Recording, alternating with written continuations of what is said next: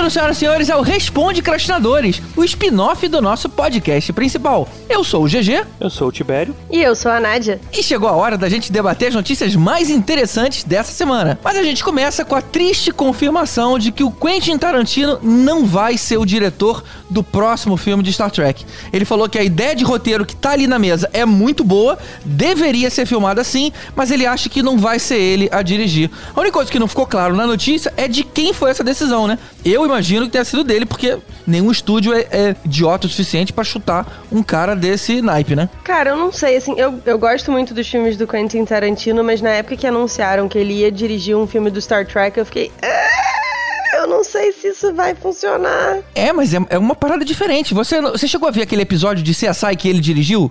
Ah, GG, Que o cara eu não fi- sei. Pô, o cara fica preso dentro do caixão, cara. É muito Ah, tenso. eu vi sim. Foi um fim de temporada. Mas, tipo, entende? Pra Star Trek eu não sei se. Sim, é, o salto é eu não grande. sei se eu preciso é ficar grande. vendo um monte de pé de alien e pé de não sei o que, sabe? Tipo, Sangue de alien. É bom que ia ser só vermelho na tela, ia ter azul na tela, ia ter verde na tela. É, ia ficar todo sangue. um arco-íris de sangues, né? Mas assim, não sei.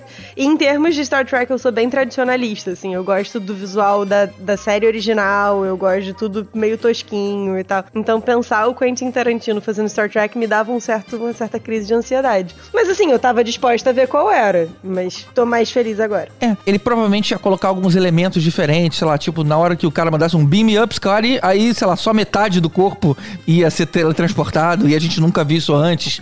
Talvez tivesse algumas coisas diferentes aí que eu tava ansioso pra ver, mas pelo jeito não vai rolar. Quer dizer, talvez role, mas não vai ser com o Quentin Tarantino, ou seja, não deve ser tão cruel assim quanto ele costuma brincar. Eu acho que na verdade ele recusou a direção desse filme só pra poder criticar ah, os blockbusters que essa semana ele acabou falando uma coisa do tipo que ele meio que entrar em guerra contra os blockbusters porque na semana, é, o mês anterior e no mês posterior ao lançamento de um grande blockbuster se não se fala de outra coisa, então não dá pra lançar filme. Ele fez uma, uma teve um discursozinho assim, ele até cita Marvel, Marvel é, Star Wars, até James Bond no meio da história. Agora tá na moda, né? Ficar falando mal desses filmes, tipo. Então, Eu acho que ele recusou Star Trek só pra poder falar mal. Porque senão ele não ia poder falar. Ah, eu, que eu não acho que esses blockbusters, mas você tá fazendo Star Trek. Ah, é, desculpa, não posso falar então.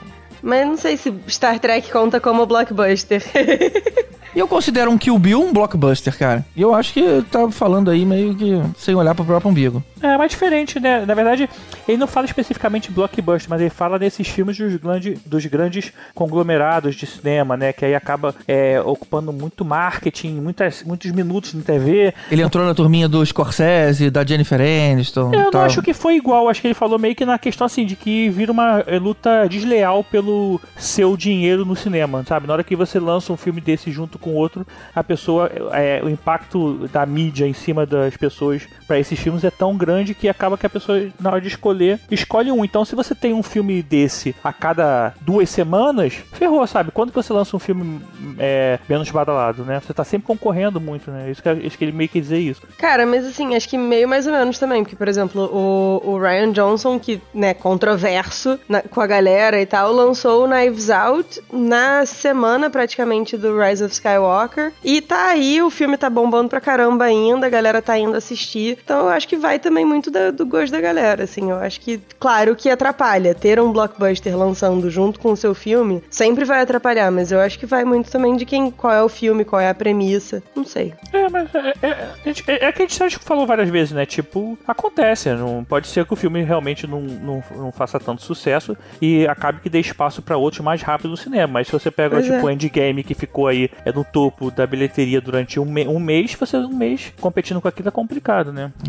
Eu confesso que eu tenho um pouco de dificuldade de ser empático com esse mimimi todo, porque como pra mim cinema é uma das coisas que eu mais gosto de fazer, eu não preciso escolher. Eu simplesmente vou ao cinema e vejo todas as opções. Mas eu entendo que pra muita gente, talvez ir ao cinema seja uma coisa a fazer uma vez por mês. Tá, eu entendo que o problema existe. É, ainda mais no Brasil, né? Tá cada vez mais caro ir no cinema. Tipo, você vai no Exato. cinema e não gasta menos de 100 reais, sei lá, se forem dois adultos. É verdade. Pô, mas também você devora a, a, a bombonier, né?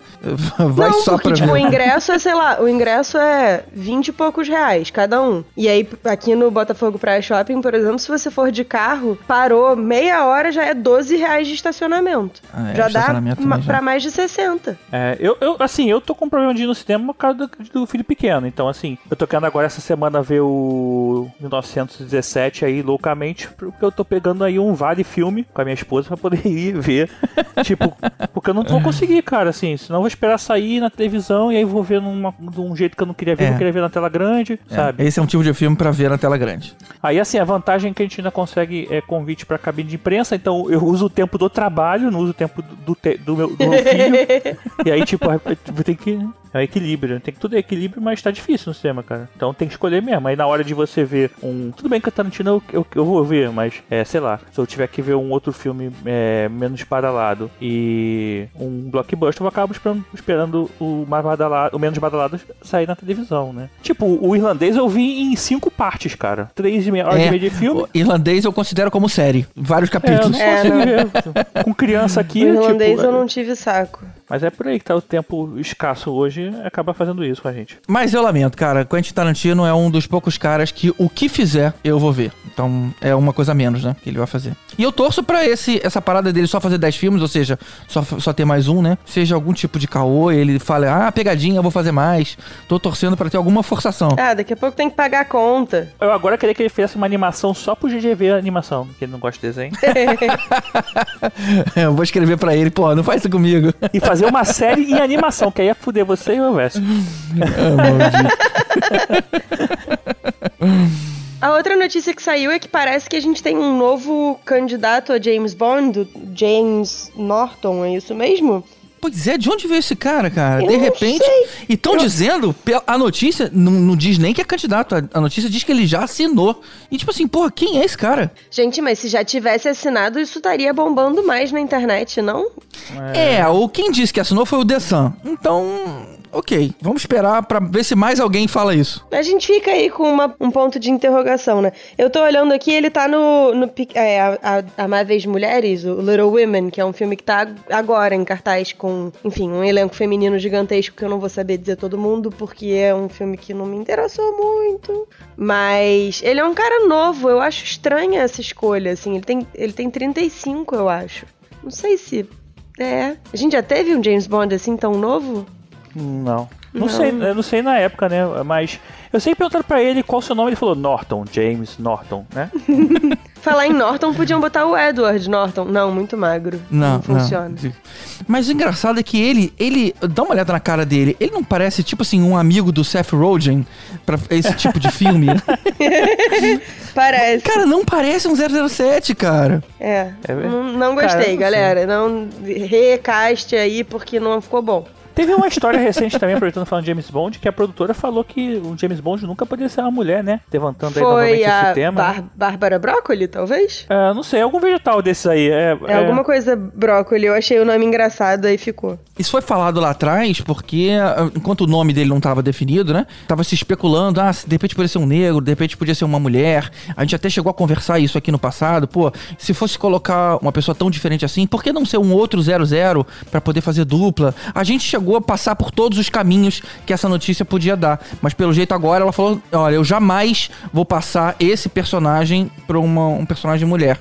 Talvez tenha sido um pouco radical nisso, né? Na verdade, a fala dela foi até interessante, porque o que ela disse foi que o James Bond pode ser de qualquer cor, mas que nunca vai ser mulher. É, e o que ela falou também foi que ela não tá particularmente interessada em pegar um personagem masculino e botar uma mulher pra fazer. Ela acha que mulheres são muito mais interessantes do que isso e que ela prefere escrever um personagem feminino bacana do que simplesmente fazer esse, tipo, re- reaproveitamento. Que eu acho que é uma posição maneira também de se ter. A gente pode ter, sei lá, um zero. A gente já comentou isso, um 008, por exemplo, É, né? que é mulher e tal. Então. Ou o que a gente gostei. falou também, ou podia ter um 001, né? Como é que começou isso? O primeiro cara a ter Sim. licença pra matar. Pô, É, seria podia ser interessante. a, a primeira, o primeiro podia ser a mulher, né? O 001 É, o primeiro podia ser uma mulher, né? É. É, eu curtiria. Podia ser a Mata Hari, né? A gente até chegou a falar dela aqui. Que é, uma das é. primeiras. Assim, é interessante. Vamos, vamos. E, é, e é inglesa também, né? Então... A Mata Hari, na verdade, era holandesa. Não, ah. Países Baixos. Países Baixos. Países Baixos. Ah, sei lá, esse povo aí dos moinhos, das tamanca, das tulipa, essa galera. Só fechar a notícia dessa semana, saiu aí o um, um, novamente, né, confirmando esse relacionamento do J.J. Abrams com a Warner, né? Já existe um relacionamento da Bad Robot, que é a empresa dele, com a DC Comics, com a Warner, para fazer alguns projetos, mas é, esse relacionamento dele, do J.J. Abrams, diretamente, já cita a Liga da Justiça é, Dark, né, que é a Just League Dark, que tem é, o Constantine, né, tem aquela galera toda lá, é, a Zatanna, e aí tá se especulando sobre ele produzir um filme da DC e, pô, um filme mais sombrio e tal. Só que, assim, pelo recente trabalho dele na, no Star Wars, não sei como é que a galera reagiria a isso, né? Ah, eu acho que tá ótimo pra Warner, né? Porque, assim, a DC sempre faz cagada e tal, continua, né? Ah, olha só, que maldade. Marvete tô, tô proibida é. de comentar sobre o J.J. Abrams pelos próximos dois anos. Mas eu acho que pode sim, Tibério, ter alguma coisa do tipo, ou nós ou ele, sabe? É se você for, nunca mais volte, alguma coisa do tipo, é uma pena. Ah, eu acho que esse cabo de guerra não rola não, mas... É engraçado que J.J. Abrams, ele irritou muito o fã de Star Trek quando ele fez os filmes novos, né? Aí ele foi lá sacanear a franquia de Star Wars, agora ele vai sacanear, tipo... o cara vai deixando ódio onde ele, ele passa. Ele vai zoar né? uma, um filme de cada franquia, pelo menos, assim. É. eu preciso registrar aqui que eu passei a gostar mais de Star Trek depois dos filmes dele. É. Eu não me importava muito. Aí eu, eu aproveitei também. o reboot, comecei a assistir e falei, pô, isso é legal. E aí, hoje em dia, vi já vi todos. Eu também, mas quem falava dele era a Roberta Maná, da nossa formação original é. aqui. Ela reclamava é, dele pra caramba, chamava de JJ Binks, né? Algumas coisas assim. Exatamente. Os fãs ardorosos de Star Trek realmente odiaram, cara. Não sei, vai ver que a gente é muito pop, Tibério. é, mas por aí mesmo. O Papa também é pop, o que, que eu posso fazer? o pop não poupa é. ninguém. Então a gente fecha a notícia aqui. É importante lembrar que esse episódio tem o apoio da Alura Cursos de Tecnologia e Negócios. E é aquele esquema: você assina uma única vez e já tem acesso aos mais de mil cursos. Vocês sabiam disso? Que a Alura já fez mil cursos. Mil muito já? bacana já virou mil, ou seja, é tipo Gremlins, né? Você volta semana que vem e já tem mais uns 50 lá dentro. e, cara, pelo preço de um, você tem acesso a todos eles, cara. É imperdível. Se você tá naquele momento de vida que precisa dar uma crescida, precisa se destacar aí entre as pessoas do seu trabalho, dá um pulo lá que tem um monte de coisa boa pra você escolher. E a gente tem 10% de desconto no alura.com.br barra promocal, promoção, no caso sem o acento e sem o cedilha, barra podcastinadores. É isso aí. Dá um pulo lá.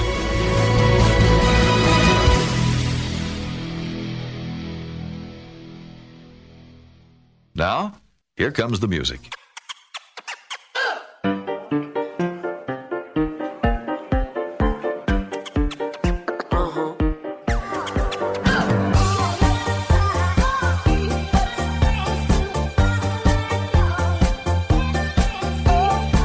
Aí, Tibério, quais são os dois e-mails de hoje? Cara, meu primeiro e-mail com barra comentário, barra tweet, barra. É, é isso. Na verdade, tiveram duas Cross pessoas. Cross-mídia, né? Cross-mídia.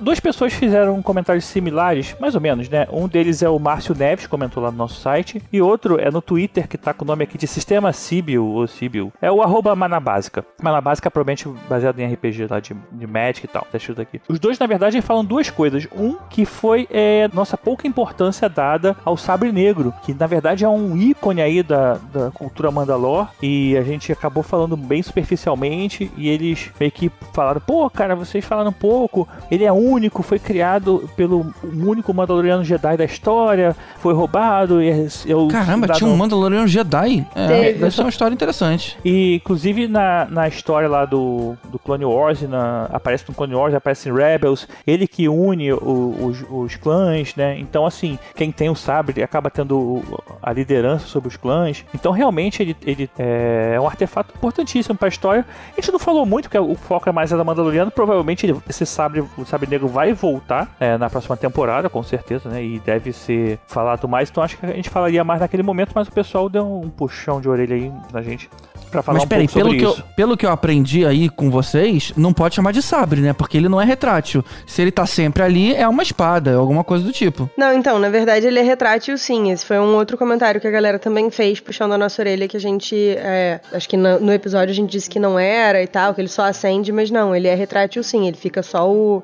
Só o cabo. É que ele tem uma forma diferente, né? Ele tem uma forma meio. Ele, não, ele é mais. Ele tem uma forma Parece- de espada mesmo. Ele, ele é, É, tipo, exato. chapado. É até meio curvinho, né? É. Isso, exatamente. É como se cortar só pra um lado, né? Agora, por falar em Sabre Negro, Mandalorianos, etc., a gente não comentou no- na sessão de notícias pra poder comentar agora. Saiu o trailer da sétima temporada de Clone Wars, que tem Mandalorianos. Pode ser que apareça o Sabre de novo, vai saber. Foi onde apareceu a primeira vez. E Vai estreia saber. dia 21 de fevereiro. Então, fiquem ligados, vai ser irado. Tô animada! Ih! Tinha acabado, né? A princípio eu não, não ia ter mais. Eles- é, tipo, tem dois anos isso já que acabou. É, então, tinha sido cancelado, na verdade. É, não sei exatamente o contexto, mas a série tinha sido cancelada. E aí rolou uma campanha intensa da galera de tipo, salvem Clone Wars e tal. E aí a Disney resolveu atender aos fãs, dessa vez sem errar no atendimento aos fãs. É. Alfineta, e trazer de volta. Então, é isso, é pra encerrar a história, porque tinha ficado faltando um pedaço, assim. Então, Eu só vou ficar feliz na hora que tiver a, a série lá da Disney Plus do eh, Obi-Wan. Aí, beleza, aí eu volto. Esse, universo expandido, expandido demais pra animação e tudo mais, não me pega. Essa série eu tenho muito medo, porque eu sou muito fã do Obi-Wan, cara. Essa- eu tenho muito medo dessa série, porque. Não, e- tipo, e, assim, eu recomendo muito. Eu não gosto muito de Clone Wars inteiro, mas tem alguns capítulos, alguns arcos, assim, que são muito maneiros. O de Mandalore é muito maneiro, e eu acho que vale a pena assistir pra entender, enfim, pra fins de segunda temporada de Mandaloriano e tal. É, e tem um, um arco curtinho que é o arco Mortis, são três episódios que dá pra você entender um pouco melhor a questão do, do equilíbrio da força e tal. Também é muito bom. Então, assim, tem uns episódios que são preciosos ali, é porque é muita coisa. É, muita coisa pra assistir. E pegando só esse gancho no que o Tibério acabou de falar, eu concordo contigo, eu também tenho medo deles estragarem. E eu gostaria de poder dizer, tipo assim, Marvel e Trust, que o que eles fazem, a gente sabe que eles dão algum jeito de fazer uma coisa boa, pelo menos boa, né? No fim das contas. Mas como a gente viu que eles fizeram Han Solo, né? O, o que eles fizeram com Han Solo, então não tem muita moral pra dizer pra você ficar tranquilo. Ah, eu gosto de Han Solo, cara. Eu, eu, eu já falei isso. Cara, pessoal. eu gosto mais de Han Solo do que eu gosto de Rise of Skywalker, então. Ah, não, Nadia, para com isso. Tá virando Que hater isso? você agora. Não, cara, não, olha só. Eu tenho meus motivos e não são ex- ex- exclusivamente restritos a uma determinada questão. Mas assim, eu gosto, cara. Eu tenho direito de gostar mais de Han Solo do Não, que de tudo Rise. bem, você pode gostar. Eu só achei ruim agora você virar o filme que você mais odeia. O Rise of Não, Skywalker. não é o filme que eu mais tá- odeio. O filme que eu mais odeio, todo mundo sabe que é o episódio 2. Mas não, não, não tá nem perto de ser um filme que eu goste. Han Solo, se tirar a cena que ele inventa o nome dele, eu gosto do filme todo. Eu não tenho Exatamente. Han Solo é um filme que a galera tem ranço, sem querer fazer trocadilho, mas já Ah, fazendo. Solo. Mas tem que é um filme que é muito bom e que eu acho que todo mundo devia reassistir de coração aberto, porque é muito maneiro, tem muita coisa boa. É só ranço de vocês, porque tem aquela piadinha infame, maldita com o nome É, dele. Mas mesmo se tirasse essa, essa piadinha maldita, o filme, um personagem icônico como esse, era pra ser muito mais grandioso. E não foi. Foi só um filminho que... Mas ele era um bunda mole. É o filme de origem dele. É, hoje já sabe o nome disso que dá? É Headcanon. É Red É é. É headcanon. É headcanon. Só concluindo aqui então a- o comentário do, do Márcio e do sistema lá, o sistema civil, é, eles falam também da referência do Mandaloriano com o cinema oriental. É, o Márcio cita aqui os Sete Samurais do Akira Kurosawa, que seria como se fosse uma, uma fonte um- onde bebeu o, o Mandaloriano. E o, o- lá no Twitter o, o Marabásica fala que é uma ligação direta com o Lobo Solitário, cara. E é verdade, o Lobo Solitário me lembrou bem mais quando ele falou. Ele mandou até uma imagem aqui, tá, tá aqui no nosso post pra você dar uma olhada. E cara, é realmente ele andando com o garotinho e o Mandaloriano com o Yodinha lá é bem parecido, né? Se você pensar nesse lado. E, e detalhe que o cara tá quase como uma roupa Jedi ali, né? Quase, né? Ou o contrário, né? Na verdade o Jedi que tá com a roupa igual do samurai, né? Vamos combinar. É, ou esse, é porque veio antes.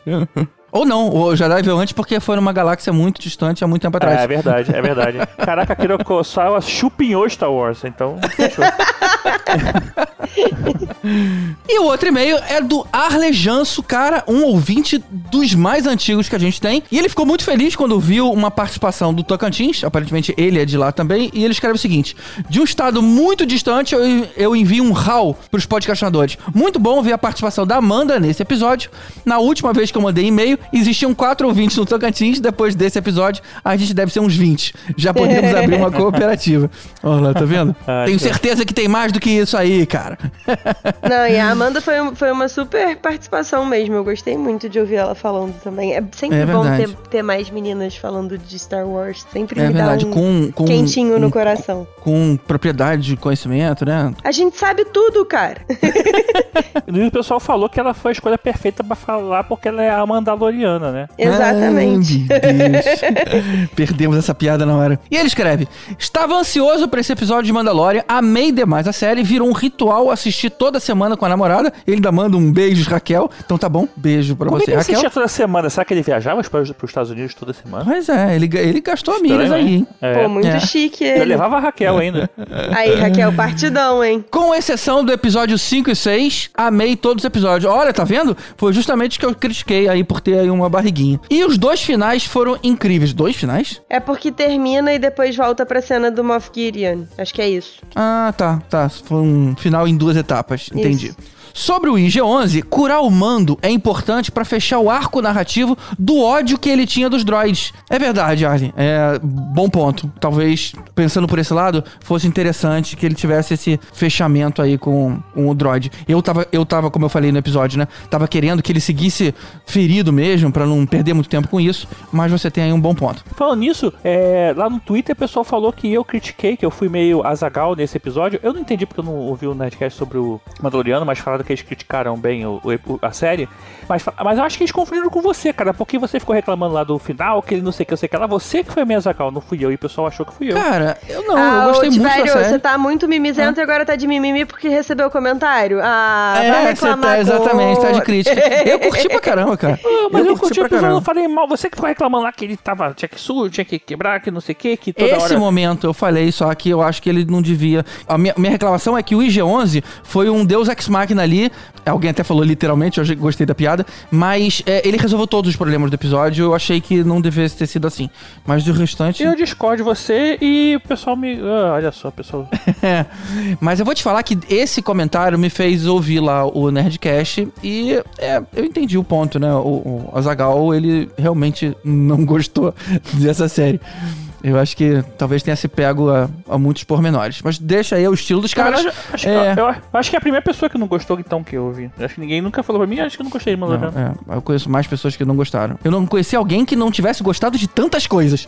Mas Ah. é, todo mundo tem, tem sua opinião, né? Mesmo estado errado. E ele continua aqui. E nas próximas temporadas, trabalhar outros conflitos, sendo um deles o Sabre Negro, que foi a arma do primeiro Mandaloriano Jedi. Olha só o Ali Janso lembrando aí do Mandaloriano Jedi. Aparentemente só eu não sabia disso. Tinha que ser um Jedaloriano, né? Aí, ó, ele termina com um, um elogio aqui ao Tibério, que tava precisando aí de um, de um tapinha nas costas. Ah, obrigado. Venho aqui também parabenizar o Tibério, que enfim encontrou sua vocação no humor, que é fazer o gancho do momento Alura. Ah, ótimo. é verdade, cara. Você tá saindo com umas tiradas muito boas. Ah, pô, obrigado, Harley. Eu, eu, eu queria ser contratado pela Lula pra ser o garoto propaganda deles. É, tô aqui à disposição. E olha a continuação. Ele fala, inclusive já me inscrevi pelo link. Olha só, Olha muito aí. bom, Arlen. Muito bom. Eu também escrevi, só que eu escrevi pro outro link, porque tem um podcast que eu ouço. que- Sacanagem. É, porra. Achei que você fosse dizer que você tinha se inscrito pro curso de... O que que era? Macaco? De macaco. de macaco. Não, isso eu já sei fazer, eu sou todo peludo e não vai muito. Não era pra ter falado isso, eu acho. Mas tudo bem. Tibério contando intimidades no podcast. Também vou me raspar todo agora, vai ver só. Quer dizer, Ai, meu Deus do céu. Deixa eu finalizar aqui o e-mail do cara. E por último, mas não menos importante, recomendo o The Chef's Show. Eita, é até um trava-língua, hein? The Chef Show, o programa culinário do John Favreau. No episódio 5 da segunda temporada, ele e o Dave Fione cozinham no rancho Skywalker. Olha só que legal, cara. Fiquei curioso agora pra ver. Tem que agora descobrir onde isso passa, né? Não, tem no Netflix. Não, é um, Não é? tem um, um episódio específico que eles, eles fazem no Ranch Skywalker, né? Todo episódio que é no Ranch Sim, sim. Tanto que ele falou no episódio 5 da segunda Mas tem que temporada. falar rápido. The Chef Show, John Favreau, Dave Filoni, Ranch Skywalker. Fala três vezes olhando pro espelho, né? Por que olhando pro espelho? Porque fica aquele. a- Pra aquela... conjurar a Bloody Mary. É, exatamente. Ah. O Candyman, Candyman, Candyman. Aí aparece o John Favreau? Isso. Ou então vem a Samara aí sete dias depois. Puta. Caralho, misturei tudo agora. Então é isso, gente. Manda um e-mail pra gente aqui pelo contato arroba. Manda um like lá no nosso facebook.com.br podcastinadores ou comenta aqui no post desse episódio em podcastinadores.com.br. E não esquece de seguir a gente nas nossas redes sociais, arroba podcast. E no Facebook é Podcastinadores mesmo, que como o Verso bem lembrou no último episódio, cabe todas as letras. Então, pessoal, deixa eu partir lá porque eu tenho que levar aqui meu relógio pra consertar. No cara aqui da esquina, que eu- é muito conhecido meu, eu chamo ele de o Homem Relógio, que fica mais fácil pra chamar. Mas você vai pelado e pintado de azul? Não, não, só pelado. Quer dizer, só de azul, Vai- não vai- confundir. Você vai de Blue Man Group, né?